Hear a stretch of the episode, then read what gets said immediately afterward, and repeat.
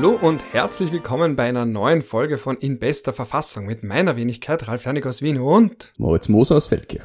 Und diese Folge ist eine ganz besondere Folge, Uh, wir haben es zwar nie angekündigt, aber wir haben es lange besprochen. Ich habe ihn lange genervt, den Rudi Anschober. Ich habe ihn auf Twitter genervt. Ich habe ihm immer wieder geschrieben, ob er nicht zu uns kommen will. Bist du auch vor seiner Haustür aufgetaucht, Ralf? Na, weil ich kenne den Anti-Stalking-Paragraphen. Ich bin da haarscharf vorbeigeschrammt, aber ich dachte mir, ich bleib da jetzt hartnäckig, weil wir haben so oft über ihn geredet, aber nie mit ihm geredet. Ich dachte mir, einmal möchte ich mit ihm reden. Und jetzt war eben auch die Chance, weil er ja ein Buch gerade schreibt, aber noch nicht fertig hat. Und das ist natürlich immer was, da möchte man ein bisschen Promotion machen. Und auf den Zug sind wir da jetzt auch aufgesprungen. Wir haben mit Rudolf Anschober gesprochen. Es war ein sehr langes Gespräch. Es war ein sehr angenehmes Gespräch. Der Moser war noch nie so konziliant. Also ja, ich, ich habe mich vor mir selber äh, geschreckt, muss ich fast sagen. Aber ja, nein, es ist ja. Er ist nun mal kein konfrontativer Mensch, ja, beziehungsweise selbst ja, wenn er die Konfrontation fällt mir leichter, wenn der andere nicht da ist. Ja.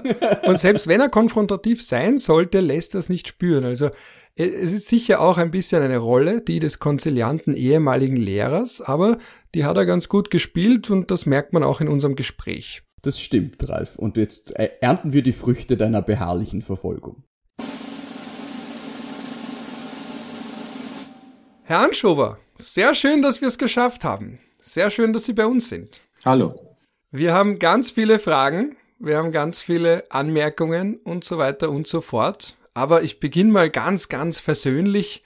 Was machen Sie jetzt gerade eigentlich so? Jetzt nicht live. Also, okay wollte gerade erläutern, dass ich vor dem PC sitze, aber äh, nein, was mache ich äh, so im Augenblick? Äh, ich habe mir die letzten Monate ein bisschen äh, mit meiner Amtszeit als Gesundheitsminister auseinandergesetzt und mit der Pandemie als solchen. Das heißt, ich habe versucht, bei, im Rahmen eines Buchprojektes diese Pandemie auch für mich persönlich ein bisschen aufzuarbeiten.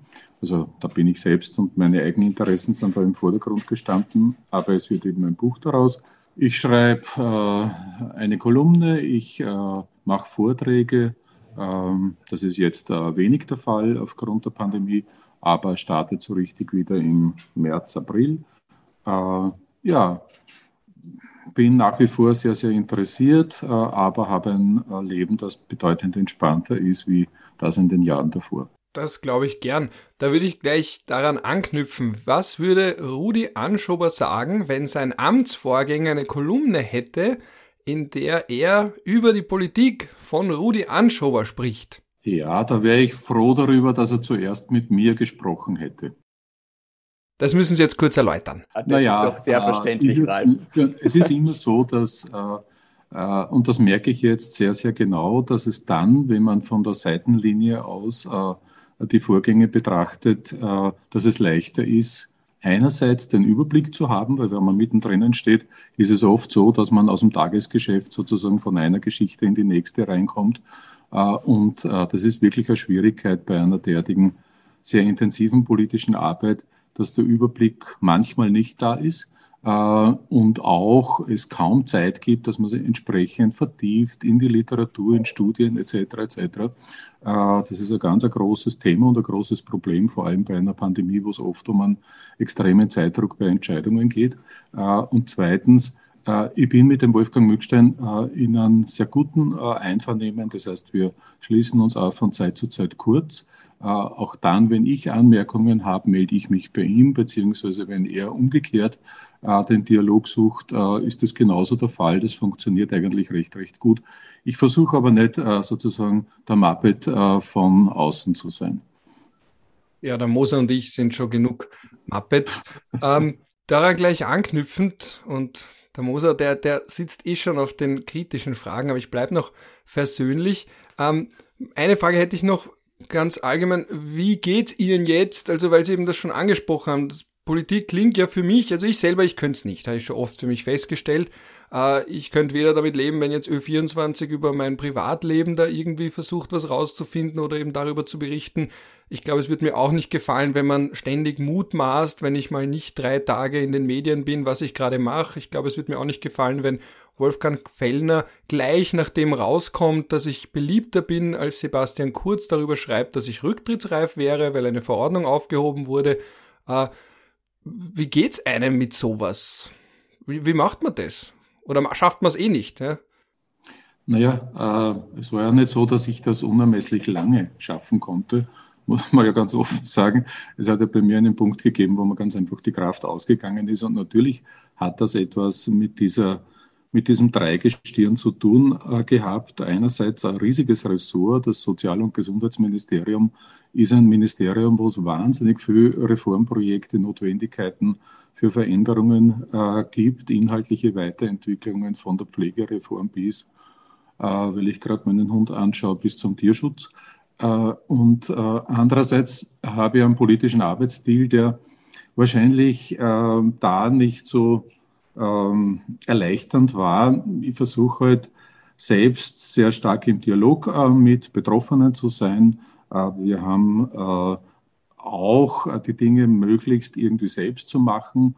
Das habe ich dann eh nach einiger Zeit nicht mehr geschafft, weil mir das bei Twitter zum Beispiel einfach über den Kopf gewachsen ist äh, und zu viel des Guten gewesen ist. Und dann drittens äh, die Pandemie dazu, die einfach völlige Neuigkeit äh, im politischen Handeln war, die, äh, die man erst einmal lernen muss, äh, ganz offen gesagt, äh, wo es um wahnsinniges Tempo geht, wo es um Neuland in vielen Bereichen geht, äh, und äh, wo es gleichzeitig halt eine Ausgangssituation gab und teilweise auch noch gibt, dass es in Österreich den Trend, den politischen hin zum sogenannten schlanken Staat gab. Äh, das heißt, die Ministerien wurden in vielen Bereichen absolut ausgehöhlt. Wenn ich mir die Rechtsabteilung meines damaligen Ressorts anschaue, die hatte, die ist einfach extrem reduziert worden so wie in den meisten anderen Ministerien detto. Das heißt, für eine äh, Pandemie und für die Krisenarbeit war das eine denkbar schlechte Ausgangssituation. Das heißt, es war Druck rundherum da, aber das ist auch eine gewisse Normalität. Der Herr Fellner und der Sebastian Kurz sind ein ganz anderes Thema, aber das erleichtert das Arbeiten dann nicht, wenn man darauf hinschaut und gleichzeitig, das ist also eine Abwägung. Ich finde immer, äh, einerseits darf man es nicht so ernst nehmen, äh, was äh, von Leuten wie vom Herrn Fellner kommt. Und andererseits muss man auch aufpassen, dass du keine Elefantenhaut kriegst oder Elefantenhaut ist der falsche Begriff, zu dicke Haut kriegst, wo du die Sensibilitäten verlierst für das, was rundherum stattfindet. Das heißt, ich habe mich schon eingelassen darauf, auch auf Kritik von ganz anderer, von konstruktiver Seite. Und das ist offen gesagt in einer Krise, in einer Pandemie wie dieser nicht einfach. Moser, willst du auch mal? Gerne, gerne sogar.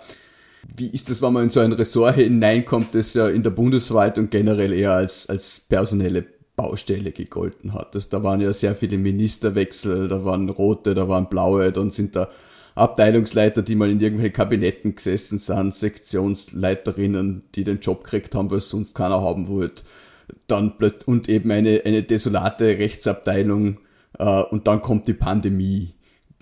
Mir ist immer irgendwie vorkommen, warum hat man da nicht nachgeschärft, warum hat man da nicht zusätzliche Leute geholt, warum hat man da nicht ein paar emeritierte Universitätsprofessoren gefragt, ob sie nicht vielleicht in äh, eine Überprüfungsschleife möchten, wo man dann solche Sachen einmal querliest, bevor es nach außen geht. Hat es da irgendwelche, wie soll ich sagen, Dinge gegeben, die das verhindert hätten? Naja, ja, das ist einerseits die zeitliche Tangente gewesen. Das heißt, ich bin am 7. Jänner 20 äh, in das Ministerium hineingekommen und habe versucht, ab dem ersten Tag dieses sehr große Haus, sehr unterschiedliche, teilweise auch durchaus widersprüchliche Haus von den inhaltlichen äh, Themen her äh, kennenzulernen. Und das ist gar nicht so einfach, äh, das zu tun, auch Stärken und Schwächen äh, dann auf den Tisch zu kriegen und zu analysieren. Und das Problem war irgendwie, dass diese Pandemie einfach wahnsinnig schnell da war. Das heißt, wir haben gewusst, im, wann war das, im März, April, dass wir einen ziemlichen Reformbedarf haben im Bereich zum Beispiel äh, eh der, der, der Krisenarbeit und der Krisenbewältigung. Das war ja ein Ressort, das die Hartinger Klein äh, deutlich unterhöhlt hat, ausgehöhlt hat, äh, diesen Posten, den die äh, Randy Wagner äh, gehabt hat. Der ist ja dann irgendwann einmal gestanzt worden äh, und der war eigentlich eine Schlüsselfunktion. Und deswegen haben wir im April de facto begonnen, damit eine Organisationsreform im Haus zu machen.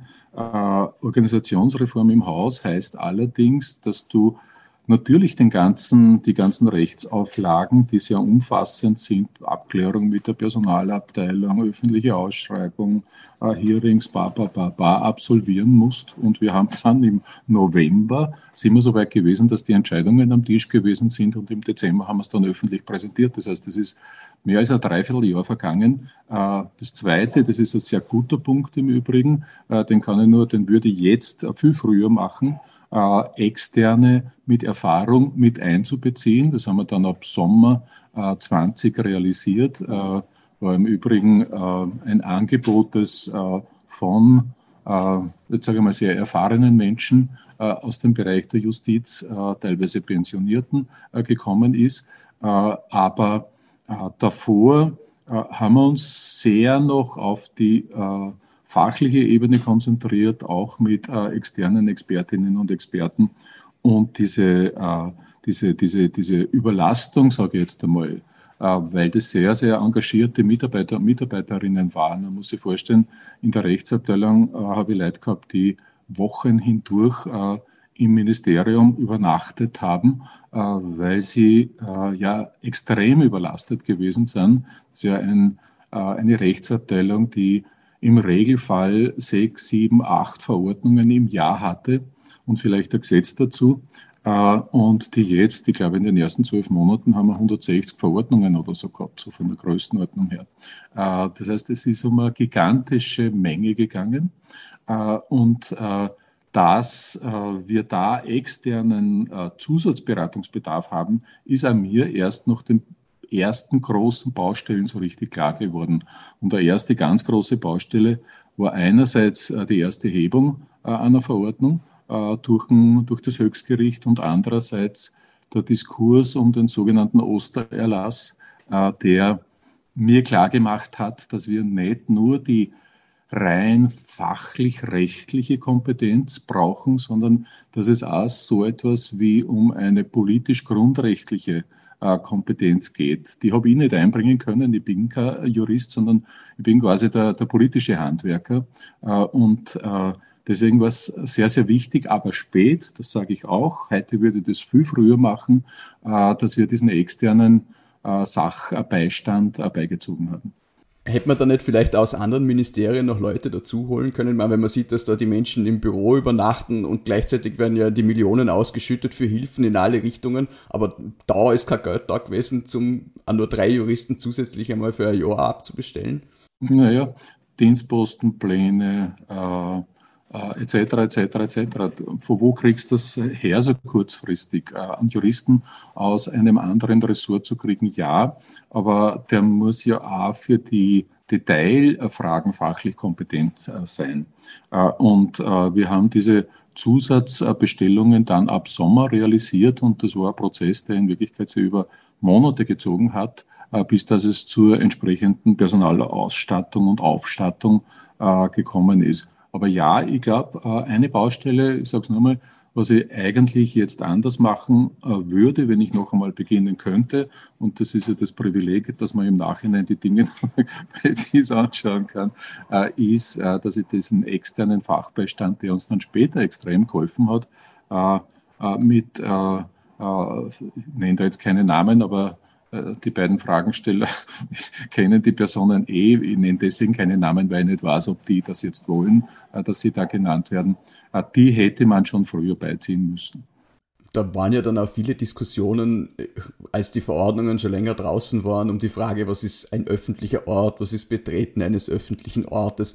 Und da hat man dann auch gemerkt, dass im Ministerium sehr viel umgerudert worden ist. Auch zuerst hat man ja gesagt, öffentlicher Ort ist ja quasi alles, dann hat sie der Kassen nah und dann hat man die Rechtsmeinung dann doch wieder geändert, hat behauptet, das war eh schon immer unsere Rechtsauffassung und dann hat der VfGH das gehoben und hat gesagt, nein, es hat eh alles nicht gestimmt. Hätte man da kommunikationstechnisch äh, anders vorgehen können?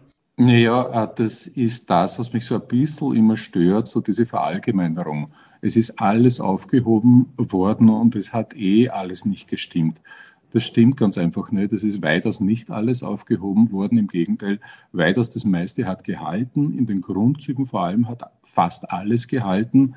Äh, die zwei Dinge, die aufgehoben worden sind, waren Definitionsfragen, wie Sie jetzt korrekt äh, formuliert haben, zum Beispiel der öffentliche Ort und die Definition dessen. Und das ist natürlich wesentlich und relevant, ist mir auch ganz klar.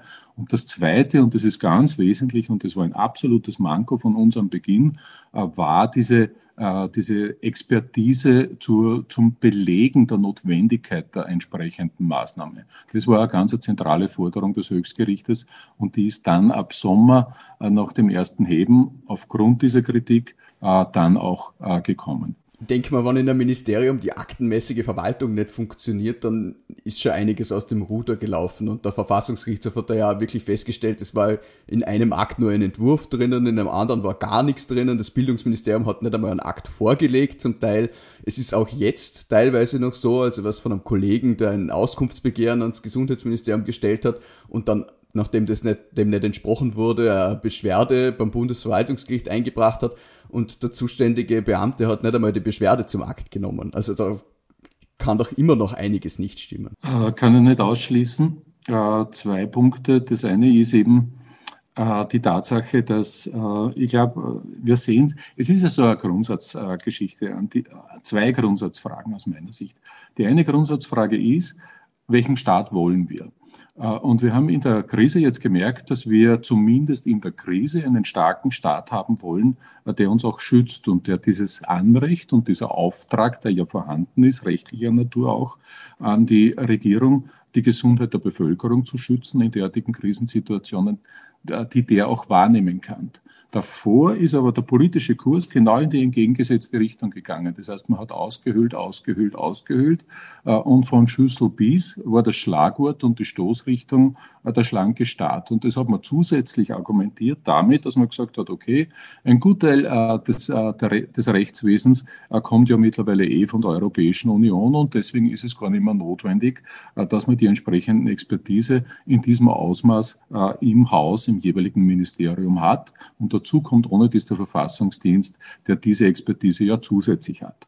Äh, das heißt, da sind wir so richtig in die, in die, in die, äh, in die äh, in den Interessenskonflikt hineingekommen in der Phase. Es wurde abgerüstet, das schlechtes Wort. Es wurde abgebaut, was die, was das, was die Mitarbeiter und Mitarbeiterinnen betrifft. Es sind lange zum Beispiel in der Rechtsabteilung keine Jungen mit äh, neuem, aktuellen Know-how, das, das, sie von den Universitäten äh, mitbringen, eingestellt worden. Äh, und so etwas rächt sich natürlich. Und das kann man nicht innerhalb von einigen Tagen oder Wochen äh, korrigieren. Das funktioniert nicht. Und das Zweite ist, äh, was kann ein Minister in einem Ministerium machen? Das ist auch eine Grundsatzfrage. Das ist für mich auch eine spannende jetzt im Rückblick äh, gewesen, äh, weil du ja genau diese Kritikpunkte, die zu Recht dargestellt sind, ist, ein, äh, entsprechende, eine entsprechende Anfrage in einem Akt drinnen, ja oder nein. Natürlich muss das drinnen sein und natürlich braucht man einen Standard, der genau mit derartigen Transparenzfragen, Kontrollfragen, öffentlichen Fragen äh, ambitioniert umgeht und korrekt umgeht. Äh, Tatsache ist, bis dass du als Minister auf diese Fälle draufkommst, äh, ist relativ viel Wasser die Donau hinuntergeflossen und manche haben dann ihr Amt schon wieder beendet. Ist nicht irgendwie auch das ganze System schon längst zerschlissen? Ich frage mich, ob nicht nur zu wenig, sondern teilweise auch die, die falschen Leute im Ministerium sind. Ich bin in meinem Leben selten so oft beglückwünscht worden wie zu dem Zeitpunkt, als ich das, das Ministerium verlassen habe, als ich dort war. Alle Kollegen haben gesagt, na gut, dass du gehst, schau, dass du wegkommst, bevor es spät ist. Sitzen da nicht schon mittlerweile viele Menschen, die vielleicht einmal ambitioniert waren, aber mittlerweile nur noch frustriert sind? Naja, das kann ja Hand in Hand gehen. Also erstens würde ich es nicht verallgemeinern. Also ich habe schon äh, wirklich extreme Kämpferinnen und Kämpfer erlebt, äh, die wirklich das Beste gegeben haben. Äh, und gleichzeitig ist es natürlich so, wenn du merkst, dass du ausgehöhlt wirst, dass die Fachabteilung, die Rechtsabteilung für nicht mehr sonderlich notwendig erachtet wird. Natürlich ist das eine Frustsituation, die sich über Jahre hindurch potenziert und wo man dann möglicherweise nicht mehr den Biss hat, äh, den man vielleicht früher gehabt hat, irgendwann einmal, wie man angefangen hat äh, und wie man reingegangen ist. Äh, aber ich glaube, das Hauptproblem ist nicht die, die, das Engagement oder die Motivation. Wie gesagt, ich verweise nur mal auf äh, die Kollegen, die da Wochen hindurch drinnen geschlafen haben im Ministerium. Das ist ja in Wirklichkeit eine Wahnsinnssituation und dass in so einer Situation auch Fehler passieren, das wird Ihnen passieren und mir passieren. So völlig normale Situation, wenn man überlastet ist und wenn man überfordert ist. Das Grundproblem war dieser ideologische äh, Beschluss, den es gegeben hat. Ich habe da lange mal mit, mit Heinz Mayer auch gesprochen darüber, äh, der das auch öffentlich im Übrigen in der Phase dann einmal so kommuniziert hat, wo er sehr froh darüber, äh, weil er ein unverdächtiger Zeitzeuge von außen sozusagen ist. Das war dieses sukzessive Aushöhlen und Abbauen der Ressourcen. Es hat einfach politische Kräfte gegeben, die wollten diesen starken Staat nicht. Das war ein ideologisches Konzept. Und für dieses äh, ideologische Konzept haben wir de facto die Zeche bezahlt. Wäre die Pandemie besser abgehandelt worden, wenn Pamela Rendi-Wagner noch Sektionschefin gewesen wäre? Also hätten wir diese Sektion äh, noch besetzt gehabt, wäre das von Beginn an, und das binde ich jetzt an, nicht an Personen und an Namen, wobei, glaube ich, jeder weiß, dass ich äh, die PM sehr schätze und sehr mag. Äh, es wäre insgesamt leichter gewesen, wenn wir diesen Posten, diese Funktion noch gehabt hätten. Deswegen haben wir ja ab April äh, begonnen, diese Organisationsreform wieder zurückzudrehen, äh, um äh, genau diese Strukturen wieder zu schaffen, die von Hartinger Klein rausgeholt wurden. Ich habe jetzt noch eine Frage zu den Kompetenzen. Ähm, wie viel Macht hatten Sie gefühlt? Weil einerseits haben alle gesagt, naja, warum nicht einfach verordnen, drüber fahren, warum immer mit allen reden und von außen, ich sage es ganz ehrlich, von außen hatte ich den Eindruck, ich sage es jetzt unverblümt, äh, sie wollen halt, dass alle irgendwie gehört werden und sie sind ein konzilianter Charakter, so wirken sie zumindest für den Muppet, der ich bin und das sage ich auch bewusst so, also wirklich die Beobachtung von außen. Aber vielleicht muss man manchmal einfach drüber fahren. Und andere sagen wiederum, das bringt eh nichts, weil wenn die Landeshauptleute sich auf die Hinterbeine stellen, dann kann man noch so sehr drüber fahren, wenn die das jetzt zum Beispiel nicht umsetzen oder weil die, wenn die nicht zustimmen, dann kann man dann nicht mal durchgreifen. Also der Gesundheitsminister hat vielleicht formell viel zu sagen, aber Realverfassung, wenn man sich die Realverfassung ansieht, eigentlich gar nicht so viel. Zwischen diesen zwei Polen, wie viel Macht hatten sie? Ja, es ist manchmal im Leben so, dass alle Thesen äh, gemeinsam stimmen. Ich bin sicher von meinem politischen äh, Naturell, von meiner Kultur her, einer, der gerne und viel Menschen mit einbezieht. Das ist so. Ich glaube, dass das eigentlich eine Stärke von mir ist, dass das aber in einer Pandemie nur eingeschränkt machbar ist. Äh, auch da habe ich lernen müssen, äh, wie man da in eine, in eine Balance kommt. Punkt zwei. Äh, es ist so, dass äh, die Verordnungskompetenz beim Gesundheitsminister ist äh, für all diese äh, Pandemiefragen grundsätzlich. aber wir haben in der Koalition, so wie das alle Koalitionen, die ich kenne zumindest haben, ein Konsensprinzip äh, verankert. Das heißt, eine Verordnung des Gesundheitsministers hat es nur dann gegeben, wenn es auch eine Zustimmung der, anderes, der anderen Seite des Koalitionspartners gegeben hat. Das heißt, es hat immer den Grundsatz gegeben und die Verpflichtung gegeben, es muss konsensual mit dem Koalitionspartner abgeklärt werden. Das ist äh, in einer Pandemie alles andere als einfach, weil, äh, brauche ich nicht wieder wiederholen, es geht um Tempo, es geht um schnelle Entscheidungen, es geht teilweise um harte Entscheidungen, die unpopulär sind.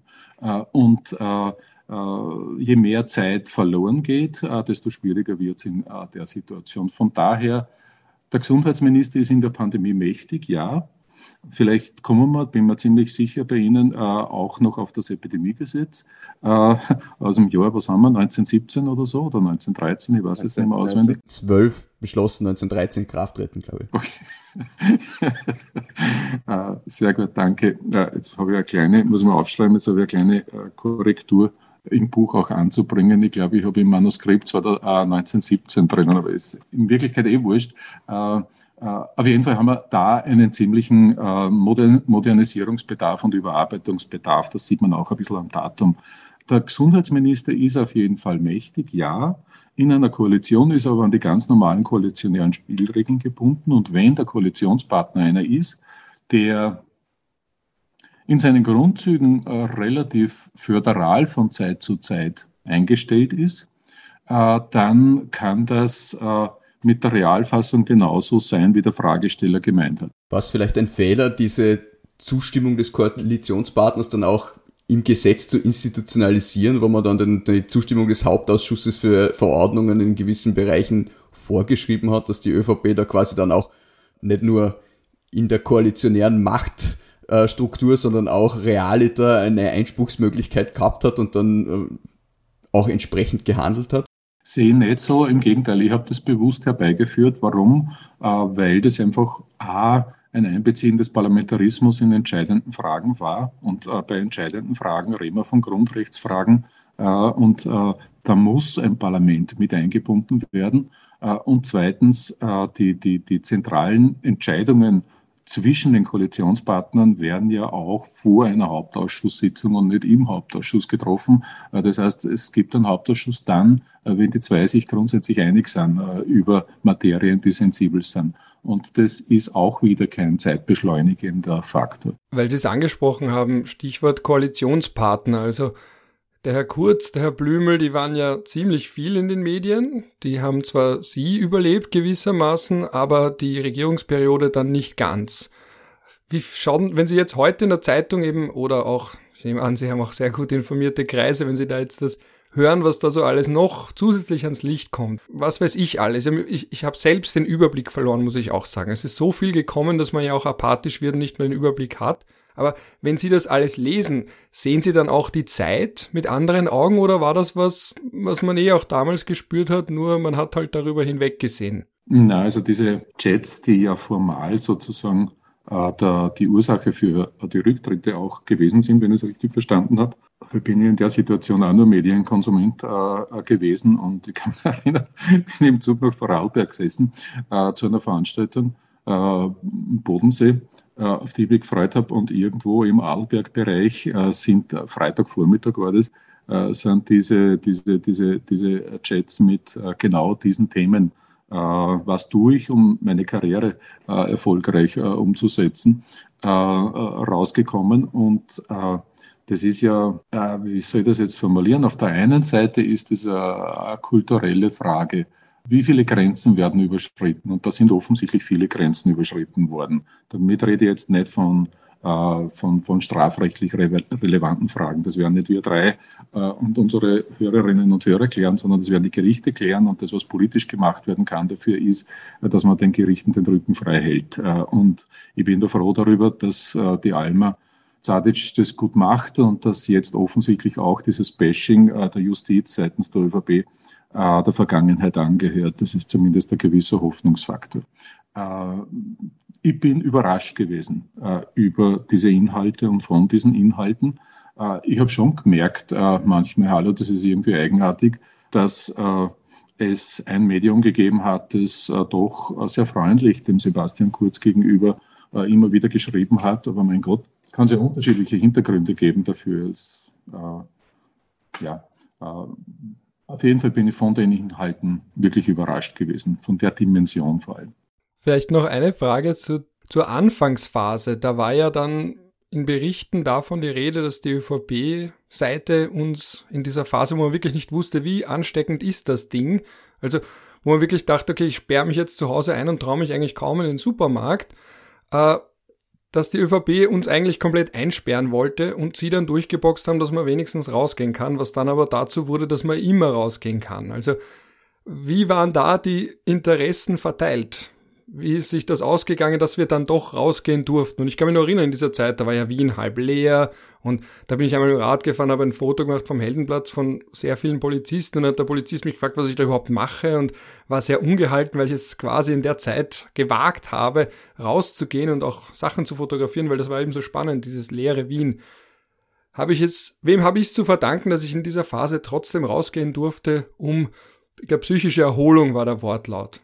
Äh, da gibt es im Übrigen, äh, finde ich, einen wunderschönen äh, Bildband, Buch, Fotobuch über Wien während des ersten Lockdowns. Diese, diese wie Sie zuerst formuliert haben, diese, diese menschenleeren Plätze, Straßen und so weiter und so fort und die, diese andere Stimmung, die da in Wien sichtbar gemacht wurde, auch via Fotos Ähm, damals war ja die Situation die, dass, und das hat sich ja im Laufe der Zeit dann auf eine ganz eigenartige Art und Weise, über die ich viel nachgedacht habe, was da der Hintergrund gewesen ist, äh, dann gedreht hat. Am Beginn war ja die ÖVP, vor allem war der Sebastian Kurz, der die Dinge ja in der Pandemie sehr klar im Griff hatte, gerade in der Anfangsphase sehr, sehr offensiv, äh, offensiver als ich, ganz offen gesagt. Äh, und das hat sich ja dann schon langsam begonnen, ein bisschen zu drehen. Und äh, im, ein Jahr später war meine, und ich bin halt auch subjektiv, ist ja eine völlig normale Geschichte, mein Eindruck der, dass äh, eher ich der Antreiber war und äh, umgekehrt äh, auf der anderen Seite die Bremser gesessen sind. Das heißt, es hat sich auf eine ganz eigenartige Art und Weise gedreht. Ja, wir haben in dieser Startphase nach Maßnahmen gesucht, die kann man erinnern, äh, das waren ja so, so die Tage so rund um den 13., 14., 15. März. Äh, das waren ja Tage, wo äh, in Wirklichkeit keine Stunde vergangen ist, wo man nicht mit irgendeinem internationalen Experten, einer Expertin gesprochen hat. Es hat in Österreich selbst die restlose, den restlosen Dissens gegeben auf Expertenebene, was die Einschätzung der Pandemie betrifft, des Virus betrifft. Wir haben im Jänner, Februar nur österreichische äh, Epidemiologen gehabt, äh, die das mit einer Grippe gleichgestellt haben. Das ist ja ganz schwer, dass du, dass du dann zu Beginn das äh, verstehst, warum hat wer welche Erklärung. Jetzt im Nachhinein versteht es, äh, wer sozusagen zu welcher Schule gehört hat äh, und äh, gehört. Und wurscht jetzt, Sebastian Kurz hat deutlich stärker auf die asiatischen Staaten geschaut und die Methoden und die Maßnahmen, die dort funktionieren. Äh, und äh, Südostasien hatte ja eine gewisse, einen gewissen Vorteil, weil es äh, Erfahrungen hatte, was Epidemiebekämpfungen und Pandemiebekämpfungen betrifft. Beispiel die ganze Geschichte mit der Maskenpflicht ist ja auch von dort gekommen, in Wirklichkeit, die wir dann Anfang April, glaube ich, verordnet haben. Und auch in der Startphase greift man zu einem Lockdown oder reicht es, dass man Veranstaltungen unterbindet und einfach die Kontaktketten äh, dort äh, durchtrennt? Oder braucht man diesen Lockdown? Also ich habe einen riesigen Spondus gehabt vor dem Lockdown insgesamt. Also ganz offen gesagt, ähm, ich habe mir bis zu diesem Tag, wo es um die Entscheidung gegangen ist, nicht gedacht, dass ich jemals in die Situation kommen werde, Menschen eine, eine, eine mit einer Ausgangsbeschränkung zu konfrontieren und das zu beschließen und selbst zu unterschreiben. Also für mich waren das immer äh, Bilder von, von, von, von Staaten, mit denen ich überhaupt nichts zu tun haben wollte und die ich striktest abgelehnt habe. Ich bin nicht nur wegen ökologischen Fragen, sondern auch wegen Grundrechts- und Menschenrechtsfragen in die Politik gegangen. Und von daher war das dreimal so schwer, äh, das äh, zu überlegen und das dann auch zu beschließen. Und natürlich äh, haben wir uns das nicht leicht gemacht und haben dann auch im Feinschliff, in der, äh, in der Verfeinerung äh, lange diskutiert, da mit den Verfassungsexperten, Verfassungsdienst, das Stichwort, äh, darüber diskutiert, äh, was sind machbare Ausnahmen, ohne dass man das gesamte Ding sozusagen unterhöhlt und aushöhlt. Das war die Schwierigkeit. Und dieser Begriff, den Sie formuliert haben mit der, mit der psychischen Gesundheit, hat es, glaube ich, geheißen, äh, oder dem psychischen Wohlsein, ich weiß nicht mehr, wie die Formulierung dann im Detail gewesen ist, äh, das war ein Punkt, der schon in Diskussion gewesen ist, aber auch auf Expertenebene in Diskussion war, weil die Befürchtung diejenige war, äh, einerseits brauchst du das, heute gerade mit einer Frau äh, telefoniert, die in Bolivien lebt und die mir erzählt hat, äh, die haben einen Lockdown gehabt über im Großraum äh, der Hauptstadt äh, über Monate hindurch, wo sie einmal in der Woche eine Stunde Ausgangsmöglichkeit hatten. Äh, also gleichgültig für welche Zwecke und so weiter und so fort.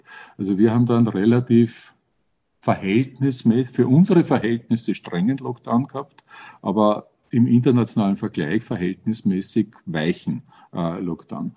Äh, und das war die entscheidende Formulierung. Äh, klar war, Konsens war, ja, um Sport zu machen, natürlich um einkaufen zu gehen, um, äh, was haben wir noch drinnen gehabt, anderen zu helfen, war zum Beispiel ein Punkt drinnen, der ja auch relativ breit ist und offen ist. Wie definierst du das? Wo sind die Grenzen davon? Und für das eigene Wohlbefinden ist natürlich eine Begrifflichkeit, die sehr, sehr viel zulässt in Wirklichkeit. Und das ist ja von grüner Seite gekommen und das ist dann auch reinkommen. Da möchte ich kurz daran anschließen. Wie kann man sich solche. anschließen, ich will auch noch sagen. Aber meins passt dazu, oder passt deins auch, auch dazu? Meine, meine, mein Gedanke entfliegt mir nämlich schon wieder. Ja, dann, dann, dann bitte, bitte Moser. Kannst es vielleicht aufschreiben. Nein, ich wollte noch fragen, weil Sie sind ja im April 21 zurückgetreten und im Herbst war dann die Oberösterreich-Wahl. Da haben Sie das schon ein bisschen mitgekriegt, dass das in die Richtung geht, dass man da jetzt nichts mehr riskieren will vor der Wahl? Oder war das dann überhaupt kein Thema? Und warum ist dann diese Impfkampagne, die es de facto nie so wirklich gegeben hat, so kolossal gescheitert? Naja, die Impfkampagne hat aus meiner Sicht, äh, also die gesamte Covid-Kampagne war aus meiner Sicht am Beginn extrem gut. So dieser Grundslogan, schau auf dich, schau auf mich. Ich habe selten eine Kampagne äh, erlebt, äh, wo dieser Geist, um den es ja eigentlich gegangen ist, so präzis getroffen wurde. So dieser Grundgeist der Solidarität, wenn es dir gut geht, geht es mir auch gut. So die, die, die, die, die Rechtspopulisten haben uns über Jahrzehnte hindurch und auch die ganz Rechten haben uns über Jahrzehnte hindurch gesagt, äh, wenn es dem anderen schlechter geht, geht es dir besser. Äh, diese Sündenbock-Ebene, Ausländer und, und, und, und. Äh, und jetzt haben wir gespürt, wenn der andere gesund ist und wenn es dem gut geht, geht es mir auch besser. Und das haben wir versucht in diesem Slogan, schau auf dich, schau auf mich, zu, zu, zu verankern. Und das ist schon rübergekommen und ich hat dieses, das hat dieses Anfangsgefühl der, der, Solidarität in diesem Land, des Zusammenhalts, gemeinsam erreichen wir mehr, etc., etc., schon ziemlich unterstützt und getragen. Aber äh, die Impfkampagne hat eine Pause gemacht im Sommer 2021, also gerade in der Phase, wie man von einem ja, recht rapiden Durchimpfungstempo äh, zur Situation gekommen sind. Im Juli war das dann, glaube ich, erstmals der Fall, wenn ich das richtig in Erinnerung habe, äh, dass wir mehr Impfdosen hatten äh, als äh, Menschen, die bereit waren, sich impfen zu lassen. Das ist dann sehr rapide und schnell auseinandergegangen. Und warum da nichts mehr gekommen ist, weiß ich nicht. Ähm, ich weiß nur, Zuständigkeit ist im BKA, äh, aber ich weiß nicht, warum da nichts nachgekommen ist. Punkt eins. Äh, Punkt zwei, diese, diese Oberösterreich-Wahl. Also ich habe nicht die Oberösterreich-Wahl äh, gespürt, da wäre ja durchaus äh, sensibel als relativ langjähriger oberösterreichischer Politiker. Ähm, aber das, was zu spüren war, das haben wir bis zum heutigen Tag nicht hundertprozentig erklären können. Ich habe wirklich viel überlegt, habe auch viel mit Zeitzeugen gesprochen, auch in dem Bereich ist das Faktum, dass ab Februar, März, würde ich jetzt einmal sagen, 21 äh, die Landeshauptleute, na ab Jänner schon, äh, enorm an Gewicht gewonnen haben. Mein Eindruck war auch äh, im Umgang in der ÖVP selbst viel stärker geworden sind. Also ich kann mich erinnern im März an diese Sitzungen wo ja ab einem bestimmten Zeitpunkt die LHs dann immer dabei waren, haben immer gehabt, äh, zuerst äh, Fachexpertinnenrunde, dann die, die, die, äh, die Parlamentsparteien äh, und dann die Landeshauptleute. Und äh, die, die Art, wie offensiv die LHs der ÖVP sind, man muss, muss ja wirklich äh, das reduzieren auf die ÖVP, und auch nicht alle, aber einige besonders, das war schon ziemlich augenscheinlich. Und es wollten ja etliche LHs im März dann, äh, Stichwort, äh, was war das, dritte Welle dann, äh, massive Öffnungen realisieren. Da waren sich eigentlich alle LHs einig. Das war damals halt nur der Michael Ludwig, der sich dann super, super verändert hat äh, in seiner Positionierung. Aber uns geht es ja jetzt nicht bei der Fragestellung darum, Couleurs und so weiter und so fort, sondern wie sind äh, Entscheidungen getroffen worden und hatte das regionalpolitische Gründe. So habe ich die Fragestellung verstanden. Äh, und ich glaube nicht, dass das schon regionalpolitische Gründe hatte. hatte. Äh, ich glaube nicht, dass die oberösterreichische Landtagswahl da schon im März, April äh, spürbar gewesen ist. Noch dazu, weil die sensibelste, schwierigste Situation wir damals ja in Ostösterreich gehabt haben, in Ostösterreich, vor allem in Wien, aber auch in Burgenland und Niederösterreich waren die Intensivstationen damals massiv überlastet. Und dann hat es dieses Ringen gegeben, äh, gibt es einen Ostlockdown, ja oder nein. Wir haben das Osterruhe damals charmanterweise genannt, aber in Wirklichkeit war es ein Lockdown, der halt dann eh äh, dreimal verlängert wurde, damit er äh, die, die äh, Konsequenz gehabt hat, die es gebraucht hat. Hat ja auch funktioniert schlussendlich. Das war aber nur deswegen möglich, weil es gelungen ist, diese drei LHs rauszulösen aus der ganzen Runde. Dann speziell mit Ihnen, weiß nicht, ob Sie sich erinnern können, äh, vor Ostern äh, eine Nacht lang durchzuverhandeln. Äh, und dank äh, Michael Ludwig äh, war es so, dass dann diese Position Schritt für Schritt, Schritt durchsetzbar gewesen ist. Auch dank der Experten und Expertinnen, die sehr Tacheles geredet haben und die den Doskozil als nächstes überzeugt haben, äh, war das möglich.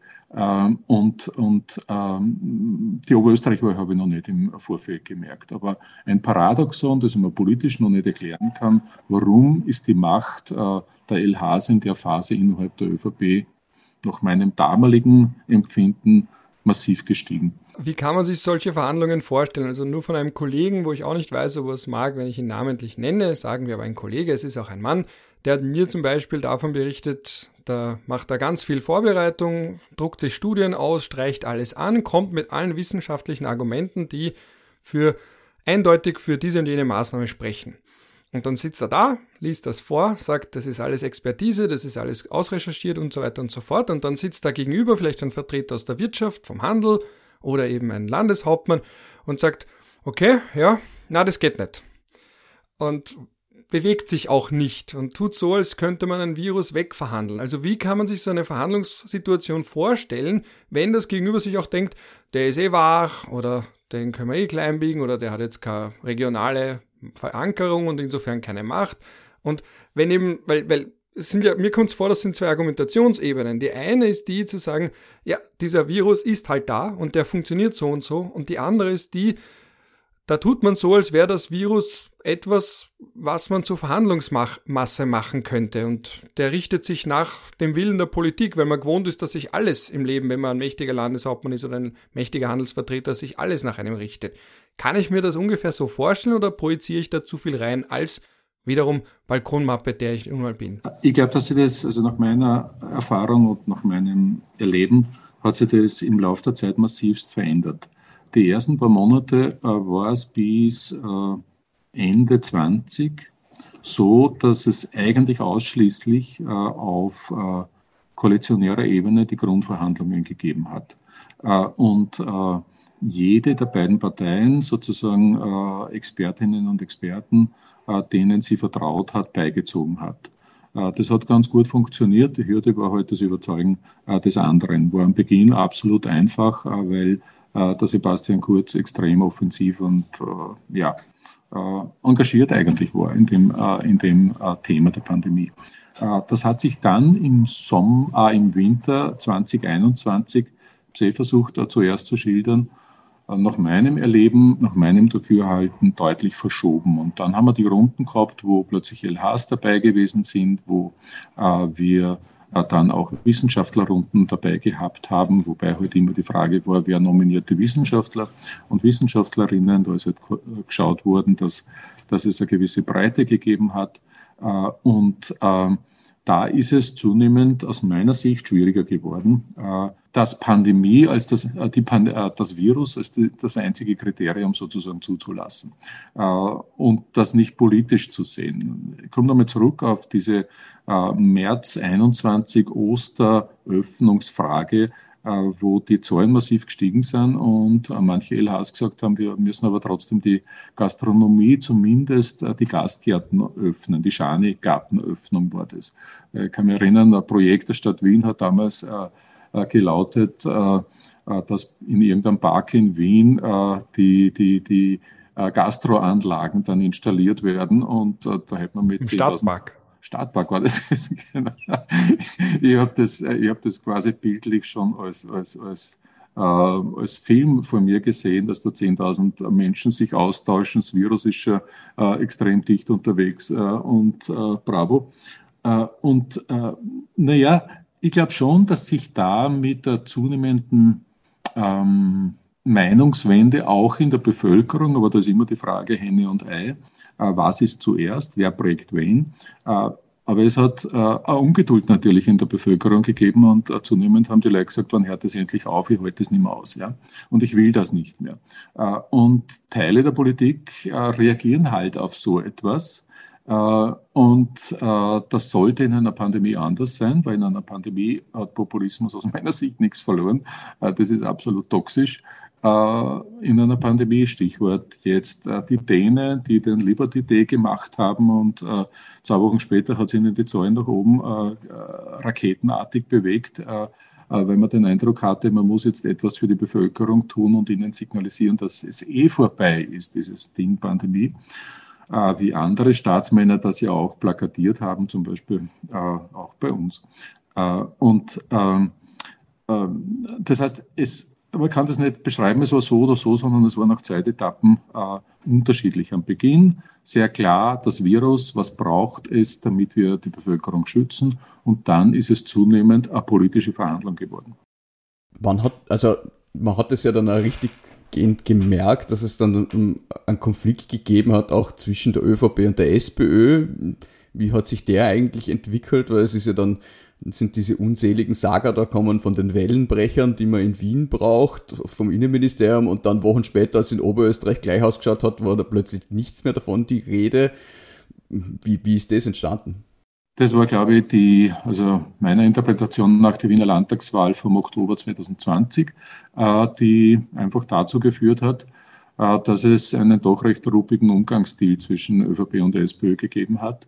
Äh, und ähm, mein Eindruck war, als Nicht-Betroffener, ich habe zwar die Ehre gehabt, auf einem Plakat äh, der Grünen sein zu dürfen in diesem Landtagswahlkampf, aber mein Eindruck war, dass der Innenminister, der damalige und jetzige Bundeskanzler, mehr oder minder die Rolle in der ÖVP hatte, äh, da ein bisschen die, den kritischen Part gegenüber der Stadt Wien zu realisieren. Punkt eins.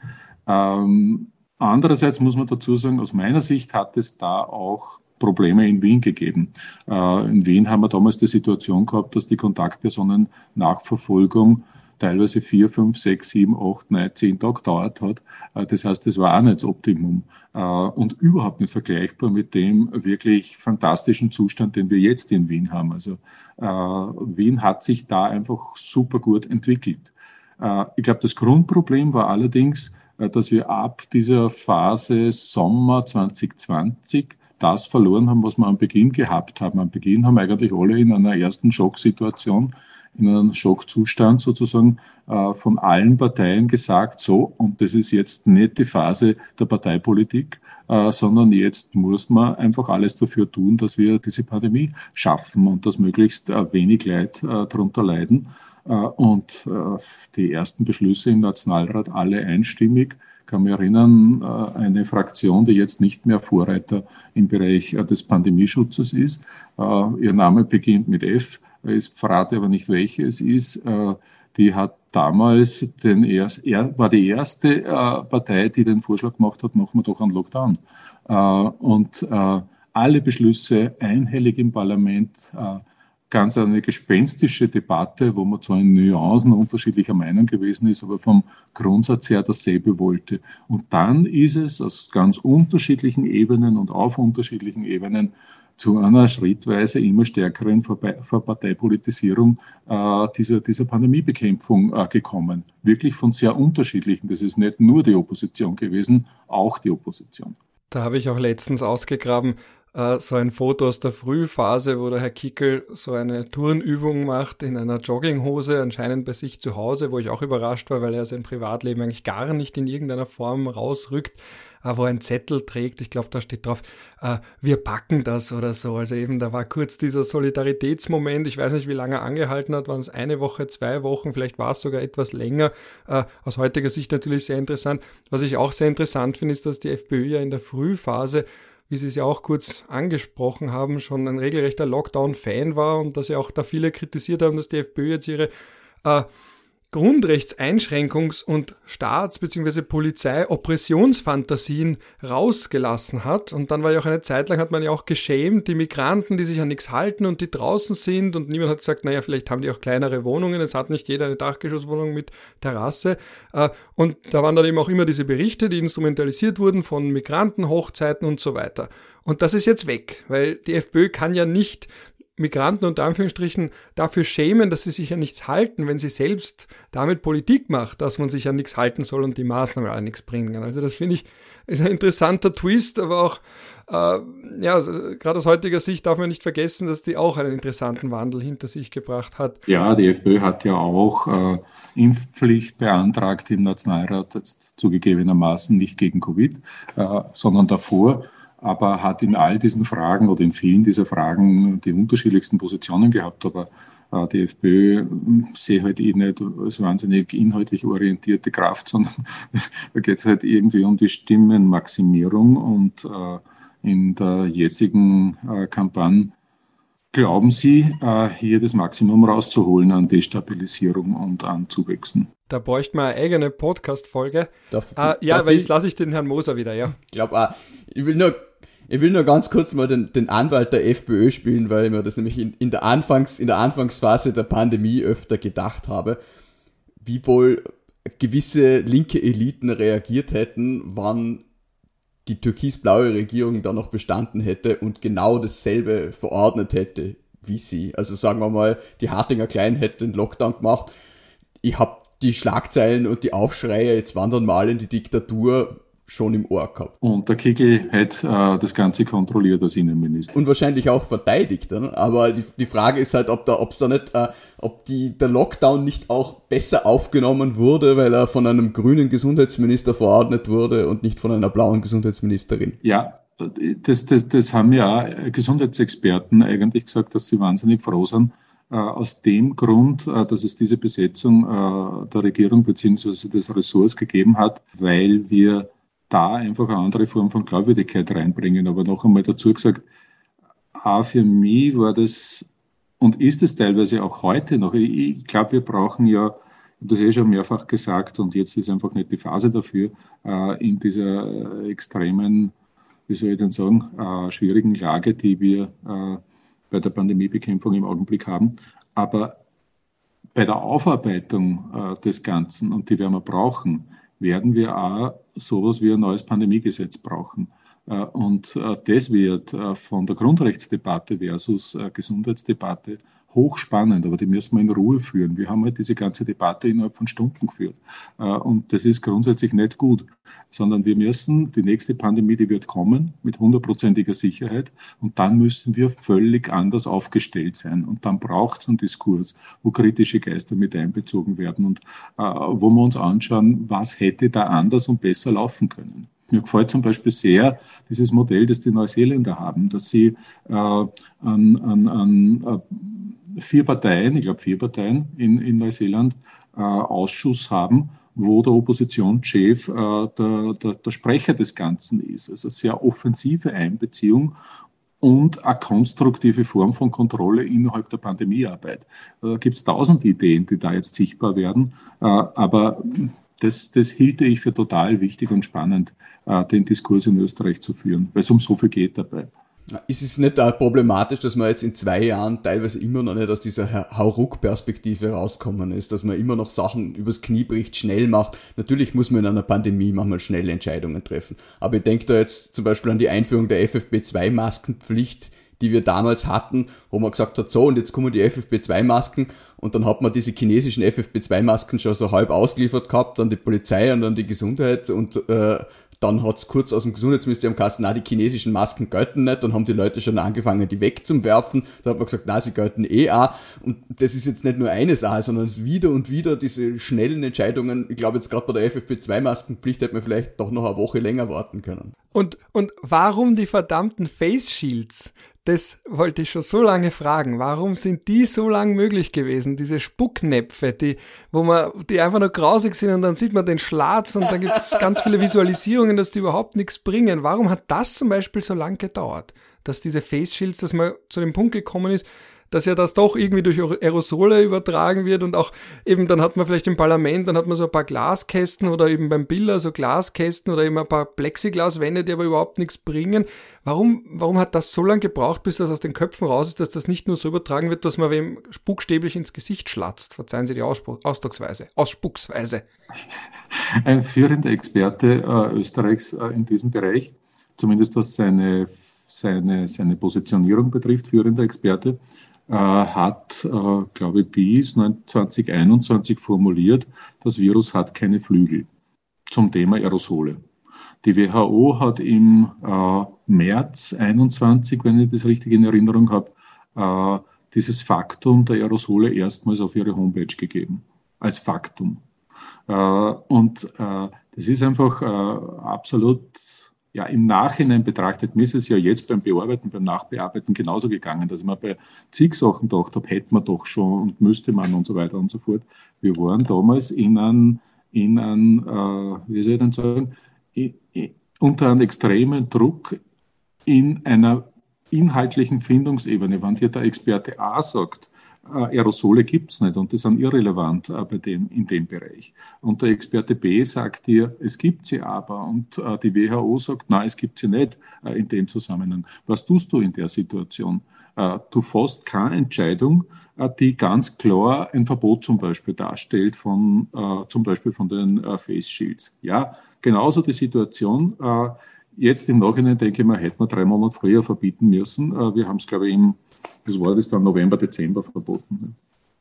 Aber der, vereinigt, der vereinigte Twitter-Core hat ja schon das ist ja immer das Schöne, ja, wenn auf Twitter da die Leute schon das alle wissen. Ich kann mich auch erinnern, das war dieser Punkt, wo ich dachte, das ist irgendwie, also auf mich hat es gewirkt, dass das schon viel früher klar war, eigentlich, mhm. dass unisono es eine Einheitsmeinung gibt und es anscheinend so lange dauert, bis die Einheitsmeinung bis nach ganz oben kommt und sich so weit durchsetzt, dass man sie auch umsetzt.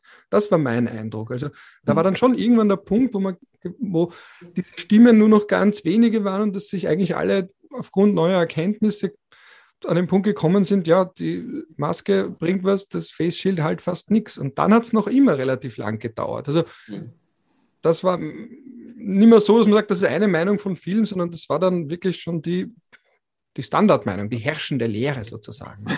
Die herrschende Twitter-Lehre.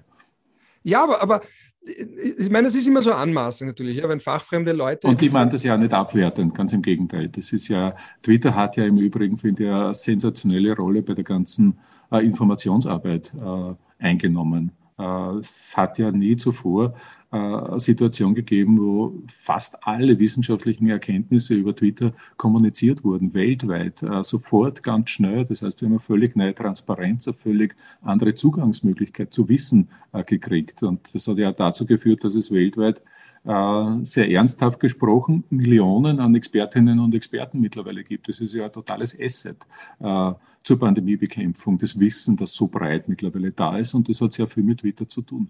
Aber es gibt auch gleichzeitig so viele, die am Blödsinn verzapfen. Das ist ja quasi die, die, die, die Umkehrwelle. Ich habe wenn ich da kurz einen Exkurs machen darf, weil es mich geistig immer noch beschäftigt, heute einen Text geschrieben über frühere Impfkampagnen und habe äh, mich mit der Pockenimpfung im 19. Jahrhundert beschäftigt und bin draufgekommen, dass da so extrem viel, so extrem gleich gelaufen ist, dass es schon erschreckend ist. Also man hat, damals hat man natürlich dann auch über Leserbriefe operiert, aber da hat es einen sehr prominenten Impfgegner in Vorarlberg gegeben, der sogar Arzt war und gesagt hat, die Pockenimpfung nutzt nichts. Und alle, die was anderes behaupten, sollen doch bitte erst einmal das Pamphlet von dem und dem Arzt da bestellen, schickt ihm 5 Mark und der schickt euch das zu und dann wisst es alle Bescheid. Sondern dieses, äh, fangt einmal an nachzudenken. Dann auch tatsächlich seine Behauptung, Statistiken werden gefälscht und das stimmt ja alles nicht und die Leute, und dann die Leute sterben an der Impfung und nicht an der Krankheit. Die Impfung wirkt überhaupt nicht. Also das gesamte Argumentarium heutiger Impfgegner eigentlich schon im 19. Jahrhundert kondensiert in einer sehr ähnlichen Situation und dann fragt man sich, hat diese Informationsgesellschaft da wirklich was zur Verbesserung beigetragen? Und wenn wir schon bei dem Thema sind, da möchte ich vorlesen aus einem Interview mit der ÖAW Medizinhistorikerin Daniela Angeta Pfeiffer eine Passage, die wunderbar zu diesem Gespräch passt. Und zwar, der Volksaufstand unter Andreas Hofer 1809 stand auch unter dem Motto gegen eine Impfpflicht. In der katholischen Kirche gab es den Kapuzinerpater Joachim Haspinger, der die Impfung als Teufelszeug abgetan hat. Er behauptete, mit der Impfung würde den Tirolern bayerisches Denken eingeimpft, so Angetta Pfeiffer. Und uns wird jetzt der Bill Gates eingeimpft, gell? Ja. Es hat sich nichts verändert in Wirklichkeit. Es ist genau äh, so, wie es damals war von den Grundlinien. Wir sind halt jetzt schneller und das ist nichts Gutes. Äh, bei der Desinformation nämlich, äh, meine jetzt, sind wir genauso schneller. Da hat es eine wunderbare Studie gegeben von einem australischen Sozialwissenschaftler, einem Dr. Taylor, äh, die ich allen wärmstens ans Herz legen kann, äh, der eine Studie und dann ein Buch darüber geschrieben hat, im Übrigen keinen Verleger gefunden hat vorerst. Äh, das hat er publiziert oder wollte es publizieren im September 2019 zur Fragestellung, wie verändert sich eine Pandemie, die jetzt, wenn sie erstmals unter den Rahmenbedingungen der neuen sozialen Medien stattfindet und hat keinen Verleger gefunden und publiziert ist dann geworden im März oder April, nachdem die Pandemie da war.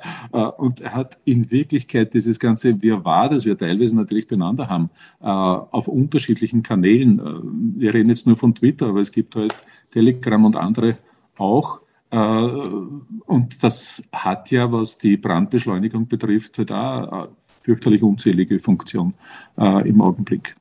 Aber es ist ganz ähnlich. Es haben sich überhaupt ganz große Dinge überhaupt nicht verändert äh, von, der, von der Grundproblematik. Ein Ding, und dann höre ich schon auf, äh, weil wir jetzt äh, niemanden niederquatschen in der Situation, ist eine Untersuchung, die Schweizer, Zürcher äh, Forscher gemacht haben, nämlich was waren die politischen Probleme bei vergangenen Pandemien. Und sie haben sich die spanische Grippe angeschaut und sind draufgekommen, ja, die Politik hat eigentlich weltweit die erste Welle relativ offensiv bekämpft und hat dann die zweite Welle massiv unterschätzt und dann hat man populistisch reagiert auf Bevölkerungsströmungen und Unwohlsein und, und, und eine, eine Umkehr, was die, was die Stimmung betrifft. Also ganz, ganz ähnlich äh, die damalige Situation, wie wir sie jetzt eigentlich in Europa hatten. Das war ja auch für einen kleinen Bürger wie mich ganz witzig, dass Sie damals reagiert haben auf den Tweet, wo ich darauf aufmerksam gemacht habe, äh, dass man nicht alle Sakko-Knöpfe zumachen darf, wo mich dann meine Freunde wiederum, als sie das mitbekommen haben, getadelt haben, gesagt haben, Ralf, du bist auch alles andere als adrett gekleidet und du gibst da dem Minister Bekleidungstipps. Also das war auch so eine kleine Ironie. Also das wollte ich nur kurz fragen, eben Twitter-Verhalten als Minister, wann ist der Punkt, wo es eigentlich gar nicht mehr geht, weil man vielleicht, wenn man sich nicht bespricht mit seinem PR-Team, mit seinem Social-Media-Team, vielleicht Sachen sagt, die man dann später bereut? Na, für mich war da, also erstens einmal diesen, diesen, diesen, diesen, diese netten äh, Tweets äh, äh, während oder nach den Pressekonferenzen, äh, was die Sakko-Knöpfe betrifft, äh, die habe ich deswegen für total äh, nett empfunden, weil das, wie soll ich denn sagen, eine Geschichte war, die aus diesem, aus diesem üblichen, du stehst bei einer Pressekonferenz und 100 Leute äh, reagieren innerhalb von zwei Minuten mit Ja, genau so geht's und 100 reagieren damit, äh, dass sie schreiben, das ist der völlige Schwachsinn und völlig daneben und so weiter und so fort und was fällt euch wieder ein. Und das habe ich für so nett empfunden, dass einmal ganz was anderes von einem Menschen kommt, den ich so eingeschätzt habe, wie wenn er nicht nur Mode im Kopf hat, sondern was anderes auch. Das war, das war, habe ich für, für, für, für freundlich empfunden, ja.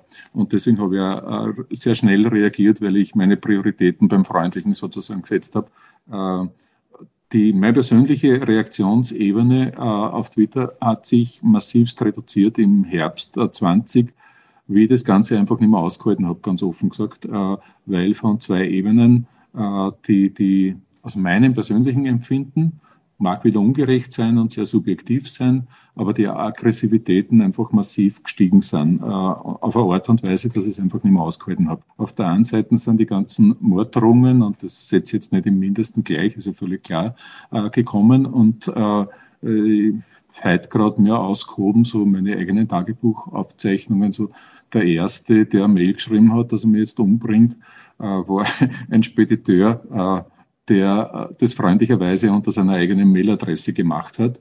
Äh, und äh, dann ist halt der Verfassungsschutz zu ihm gegangen und hat gesagt, hey, das geht irgendwie nicht und wir müssen sie jetzt verhören und so weiter und so fort. Und die haben mir das gesagt und dann habe ich Stunde mit dem telefoniert äh, und dann hat er gesagt, nein, er ist eher friedlicher Mensch und der, das war einfach nur Zorn und so weiter und so fort. Und dann sind halt ganz viele gekommen, die auch in die Richtung gegangen sind, aber sehr ernsthaft. Die haben Pistolen gekauft auf Facebook für mich oder gegen mich besser gesagt und solche Geschichten, bis das dann der Polizeischutz gekommen ist.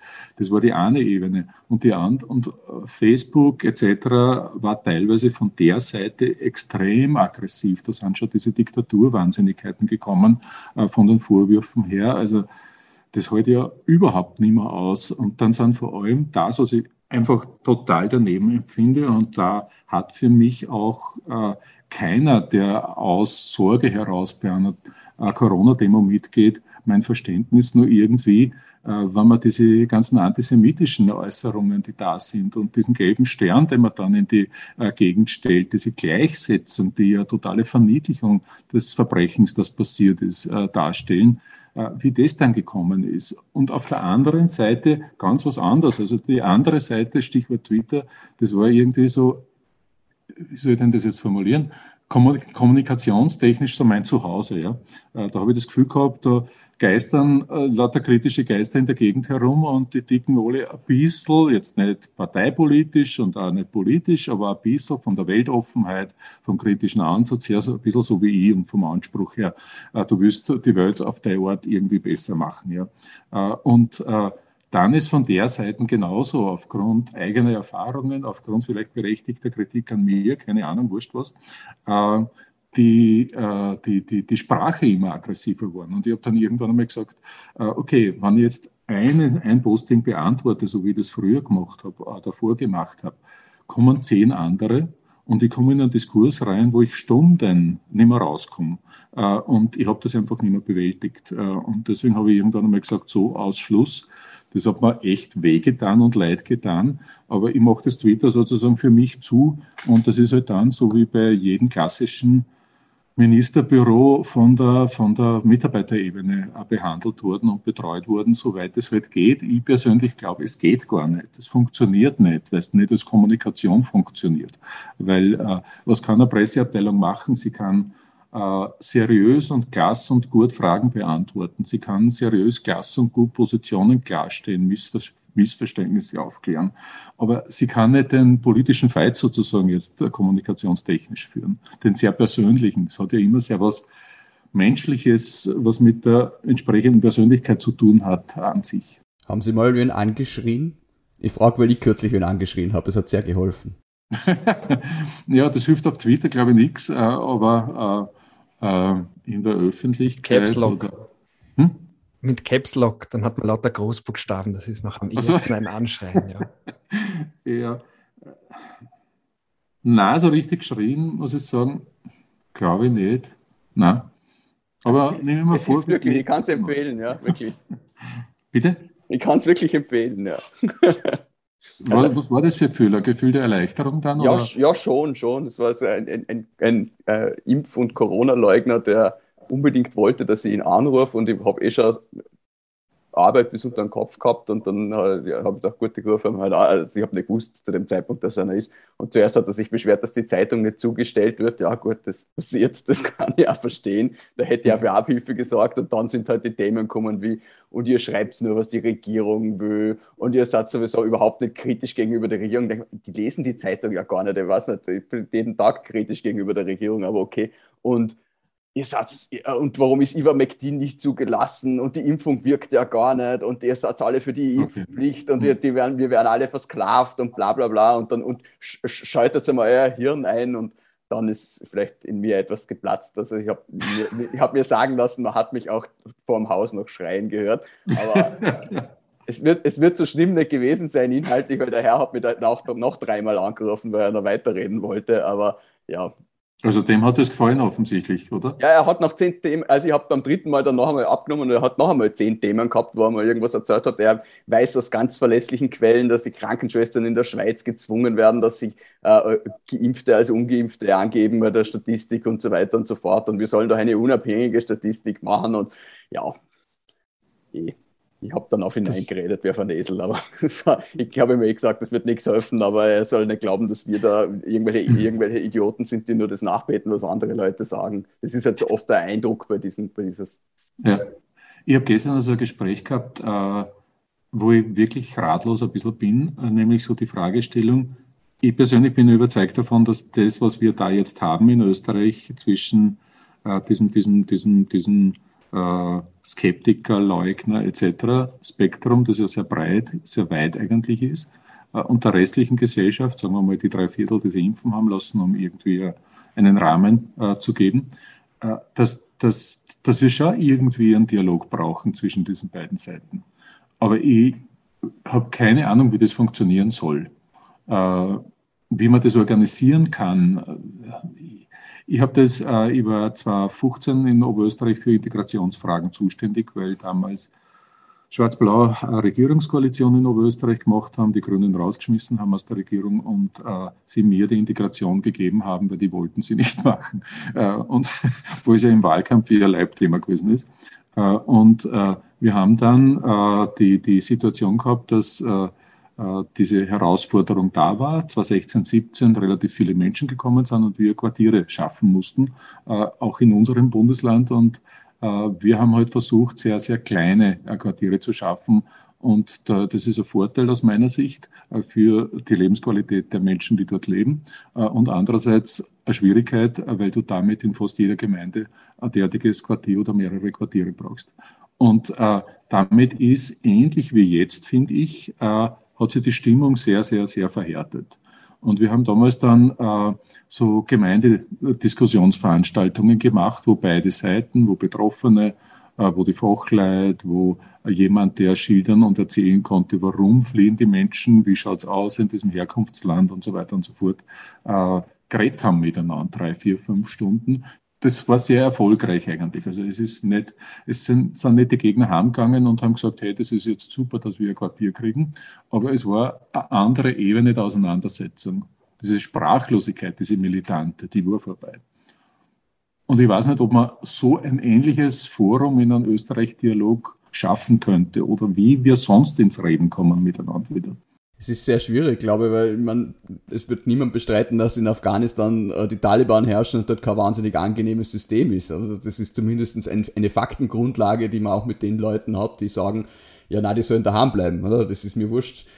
Aber jetzt gibt's keine Faktengrundlage mehr. Die Leute sagen einem eigentlich unverblümt ins Gesicht, dass alles, was die, die Wissenschaft äh, äh für richtig hält, eigentlich eine Lüge ist, dass man selber, dass die Politik, dass die Medien Teil einer riesigen Verschwörung sind Gleichzeitig beklagen sie sich, dass äh, es eine Spaltung gibt, die natürlich von den anderen ausgeht. Und ihre Vorstellung davon, dass die Spaltung überwunden wird, ist, dass entweder jeder ihrer Meinung ist, was man ja der Wahrheit halt mal auch sagen muss, ist ja auch unsere Vorstellung, dass sie unserer Meinung sein sollten. Aber ihre Vorstellung ist natürlich auch, dass sie sich an gewisse Regeln nicht halten müssen, weil sie glauben, dass die Basis dafür eine Lüge ist und die Spaltung ist überwunden, sobald die Mehrheitsgesellschaft akzeptiert, dass sie machen, was sie wollen. Hm. Das heißt, solange ich das Wissen nicht außer Streit stellen kann, zumindest in Grundzügen, wird es wahnsinnig schwierig, äh, einen ehrlichen Dialog zu führen miteinander. Ich fürchte auch, ja. Wo, wenn ich das jetzt so mal so abschließend noch kurz fragen darf. Ich habe aber auch noch eine abschließende Frage, Moser. Ja, du darfst dann die abschließende Frage ganz abschließend stellen, Ralf. ähm, wann war der Punkt, wo sie sich zum Rücktritt entschlossen haben. Weil das sind ja meistens so Entscheidungen, die reifen langsam. Und dann gibt's so einen Tag, den man hat und wo man sich denkt, okay, das war's jetzt. Wann, wann war dieser Tag? Ich war diese Wochen, äh, bevor ich die Rücktrittsrede gemacht habe, äh, so, dass ich ins Spital gekommen bin, äh, weil es mir wirklich schlecht gegangen ist. Also ich habe irgendwie das Gefühl gehabt, mir geht die Kraft total aus, habe mich untersuchen lassen, habe Untersuchungsergebnisse gehabt, die teilweise nicht gut gewesen sind, also sie Blutdruck, Zuckerwerte. Ich bin bei Pressekonferenzen gestanden, ich habe das den Kollegen irgendwann einmal gestanden im letzten Sommer.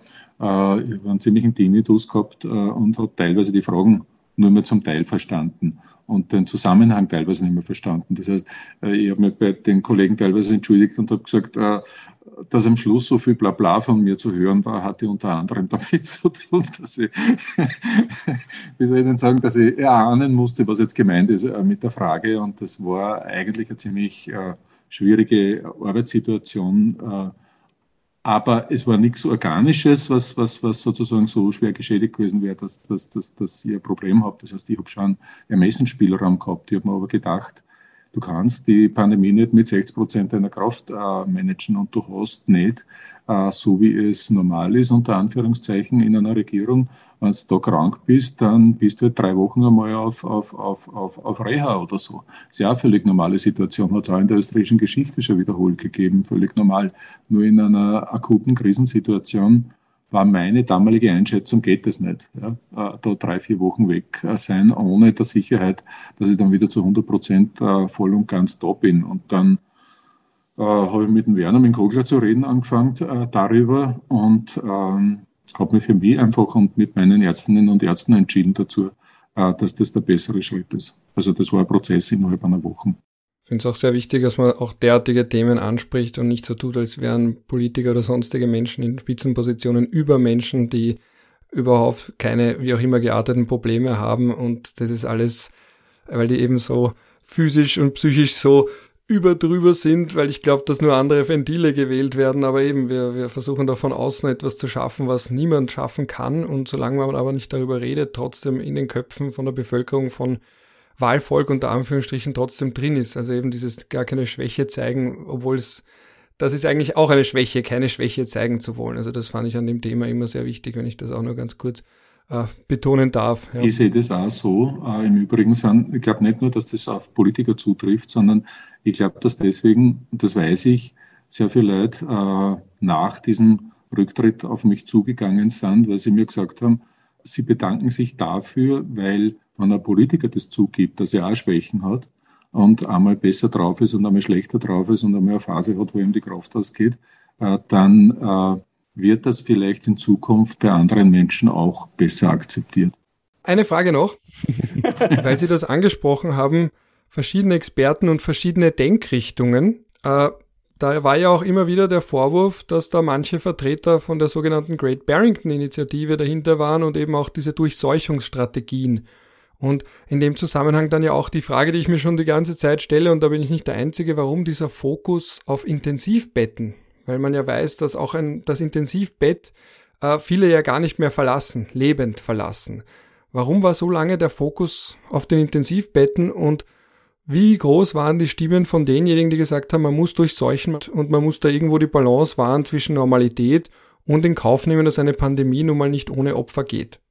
Also so wurde mir das von keinem Experten gesagt, sondern es war, waren eher so die Vorschläge andere, äh, die gemacht wurden und ab einem bestimmten Zeithorizont, wo es ein bisschen besser ausgeschaut hat, so Stichwort äh, nach Ostern zum Beispiel 21, äh, habe ich schon vermehrt äh, so diese These gehört.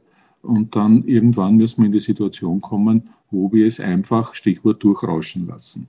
Ähm, ich halte es, und das hat sich ja jetzt äh, auf eine sehr unsägliche Art und Weise ähm, verselbstständigt. Äh, diese, diese, diese, diese Begrifflichkeit, sowohl die Begrifflichkeit für ziemlich katastrophal als auch die These, weil wir eines vergessen, und da muss ich auch sagen, mehr Culpa, äh, ich bin da auch spät drauf gekommen, äh, dass das Thema Long-Covid einfach ein Schlüsselthema ist, äh, das ähm, viel, viel zu wenig bei den Entscheidungen mit berücksichtigt wird äh, und äh, wo wir ja, wenn wir es ernst nehmen würden, von dieser Strategie äh, lassen wir einiges zu, äh, ja, Abstand nehmen müssten und zwar ganz vehement und es in Richtung einer Niedrigst-Inzidenzstrategie äh, gehen müsste, äh, wenn man das ernst meint als, als Ziel. und, aber noch einmal, ich habe auch von äh, Leuten, die dieser Schule unter Anführungszeichen angehören, nicht gewusst, äh, dass sie diese Denke haben. Und das waren in meinem unmittelbarsten Umfeld auch teilweise gewesen. Äh, und es ist aber nie jemand hergekommen und hat gesagt, lass mal die Durchseuchung zu, gerade dem ersten Jahr nicht, sondern es sind einfach eher die Instrumente und die Vorschläge, die gemacht wurden, äh, schwächere gewesen, weniger harte gewesen. Äh, es waren eher nicht die Offensiven dann. Äh, aber äh, die Schule als solches ist im Hintergrund spürbar gewesen, aber hat nicht dazu geführt, dass mir jemand nahegelegt hätte, machen wir durch solchen vielleicht, äh, hat man das auch nicht für sinnvoll erachtet oder nicht für realistisch erachtet, dass ich dann irgendwann einmal sage, hurra, Durchseuchung war eigentlich eine super Geschichte oder sonst irgendetwas.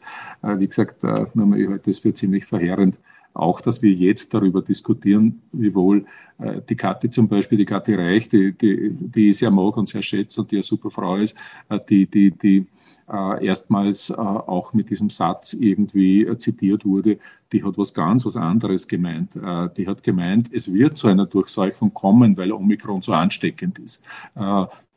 Das hat sie gemeint. Und, und andere meinen es aber sehr, sehr offensiv als Strategie und andere wiederum sagen es nicht, tun es aber. Also dass Johnson jetzt äh, äh, bei Wahnsinnszahlen nach wie vor in UK äh, angekündigt hat, äh, er will die, die Maßnahmen vollständig auslaufen lassen oder dass Macron zum Beispiel angekündigt hat, Frankreich wird, obwohl Frankreich so am Peak ist im Augenblick, in Kürze zumindest für die Geimpften die Maßnahmen streichen das ist ja genau diese Schule in Wirklichkeit. Ja. Den Moment zu finden, wo das am ehesten möglich ist. Ich glaube, dass das bei Omikron überhaupt nicht möglich ist, vor allem eben wegen Long-Covid, weil wenn ich jetzt äh, so viele tausend äh, Infizierte habe, dann habe ich auch eine relativ hohe Rate an, an äh, Long-Covid-Patienten und Patientinnen, wo nur tausend Fragezeichen da sind, was das für ihr Leben bedeutet, weil wir viele Fragen überhaupt noch nicht beantworten können. Äh, einerseits und, und, und, und andererseits äh, ist die Frage sehr berechtigt, die Sie gesagt haben, äh, die jetzt ein bisschen verdrängt hat, muss ich ganz offen gestehen, äh, die Sie gesagt haben und angezogen haben, nämlich was sind Entscheidungsgrundlagen und warum die Intensivzahlen. Das war einfach aus der Notsituation ab, wann war das, Oktober 2020, äh, zweite Welle, wo wir sehr spät dran waren, hatte auch mit Prognosen, aber nicht nur zu tun, hatte auch damit zu tun, dass diese Ampelkonstruktion, die wir gemacht haben, dass wir es nicht geschafft haben, diese Maßnahmen, die die Folge sind von bestimmten Risikostufen in der Ampel, dass wir das nicht durchsetzen konnten. Äh, und deswegen waren wir in der Situation am Ende, äh, dass wir von den Intensivmedizinerinnen und Intensivmedizinern gehört haben, schon Anfang November, hallo, da kommt etwas auf uns zu und bitte seid vorsichtig, das kann jetzt sein, dass es in Richtung Triage geht, äh, wenn man nicht sehr schnell eingreift. Und deswegen war die Triage dann im Fokus. Und äh, deswegen haben wir auch die Kollegen aus der Intensivmedizin ersucht, das auch öffentlich zu sagen, weil die Triage wieder Bild ist, was wo du selbst betroffen bist und morgen betroffen sein kannst. Du gehst aus dem Haus raus, wirst blöd niedergefahren von irgendeinem Autofahrer äh, und äh, brauchst ein Intensivbett und dieses Intensivbett ist nicht mehr da. Und dann gibt es einen Mediziner, der entscheiden muss, äh, wer kriegt dieses letzte Intensivbett, äh, der Schlaganfallpatient, der Covid-Patient oder äh, sie, die äh, äh, von einem Autofahrer niedergefahren worden sind. Also das, das, das ist dann auch eine Kommunikationsfrage für mich persönlich gewesen. Äh, wo kann man am ehesten es sichtbar machen, nachdem wir die Leute nicht mehr zurückgeholt haben nach, oder es geschafft haben, sie wieder zu motivieren in einer ausreichenden Breite. Nach dem Sommer 2020, wo, wo sie andere Stimmung dann breit gemacht hat, äh, war das der Punkt, wo ich mir gedacht habe, das versteht jeder und das will keiner in Wirklichkeit. Und deswegen sind auch sehr viele bereit dazu zu sagen, so und jetzt leiste ich meinen Beitrag und jetzt müssen wir halt ein paar Wochen oder Monate wieder äh, relativ diszipliniert sein. Also auch kommunikationsstrategische Entscheidung, weil das jeder nachvollziehen kann, dieses Schreckensszenario. Ja, weil es außerdem das Szenario war, das uns die Intensivmediziner gesagt haben, dass wenn wir jetzt nicht handeln, und handeln kannst du ja Du kannst wunderbare Maßnahmen beschließen, aber wenn das nicht umgesetzt wird, äh, hast du ja nichts von diesen Maßnahmen. Also Krisentheoretiker sagen, 50 Prozent äh, Anteil am Erfolg haben die Maßnahmen, die beschlossen werden und 50 Prozent in etwa die Menschen, die es umsetzen oder eben auch nicht umsetzen. Und das war der Punkt, dass uns die Intensivmediziner gesagt haben, hallo, wenn jetzt es nicht einen wirklichen Ruck in der Bevölkerung gibt und äh, dieses Verhalten des Sommers, diese Sorglosigkeit, die da gewesen ist im Sommer, ja mit Fug und Recht, weil damals haben wir keine großen Probleme gehabt. Äh, wenn sich das nicht korrigiert, werden wir am Schluss mit der Triage dastehen und das haben wir heute halt auch sichtbar gemacht und ich glaube, das war gut. Und von daher ist dieses Bild entstanden, die Intensivstation, das Intensivbett ist das Entscheidungskriterium. Passt. So, jetzt habe ich Sie wirklich genug gequält mit Fragen. Ich habe meine Fragen durch. Die letzte wäre noch gewesen mit dem, dass man immer überrascht ist, aber die erspare ich uns jetzt alle. das war schon so lang. Das überrascht mich jetzt. Ja. So, ja. Die war überhaupt nicht garstig. Was sagst du dazu? Ja, stimmt.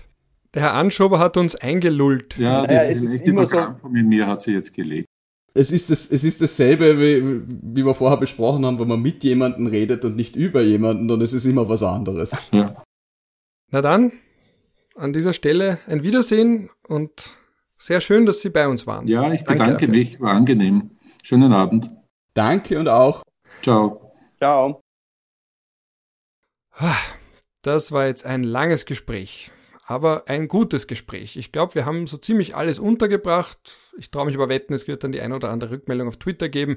Diese Frage und was ist mit jener Frage? Ja, aber auch ein Podcast ist irgendwo in der Aufmerksamkeitsspanne der Hörer und Hörerinnen limitiert. Ich glaube, wir haben sehr, sehr viel untergebracht zumindest. Aber man könnte noch drei, vier Folgen aufnehmen über Verschwörungstheorien, äh, die FPÖ und deren Schwenk, äh, inwiefern AfD und andere Gruppen versuchen, die Pandemie zu instrumentalisieren für ihre Zwecke, äh, Telegram, also Sozialpolitik, das Migrationsthema haben wir ganz kurz angeschnitten. Äh, ich habe ihn nicht gefragt, ob er als Bundespräsident kandidieren will. Also da war noch ganz, ganz viel drin.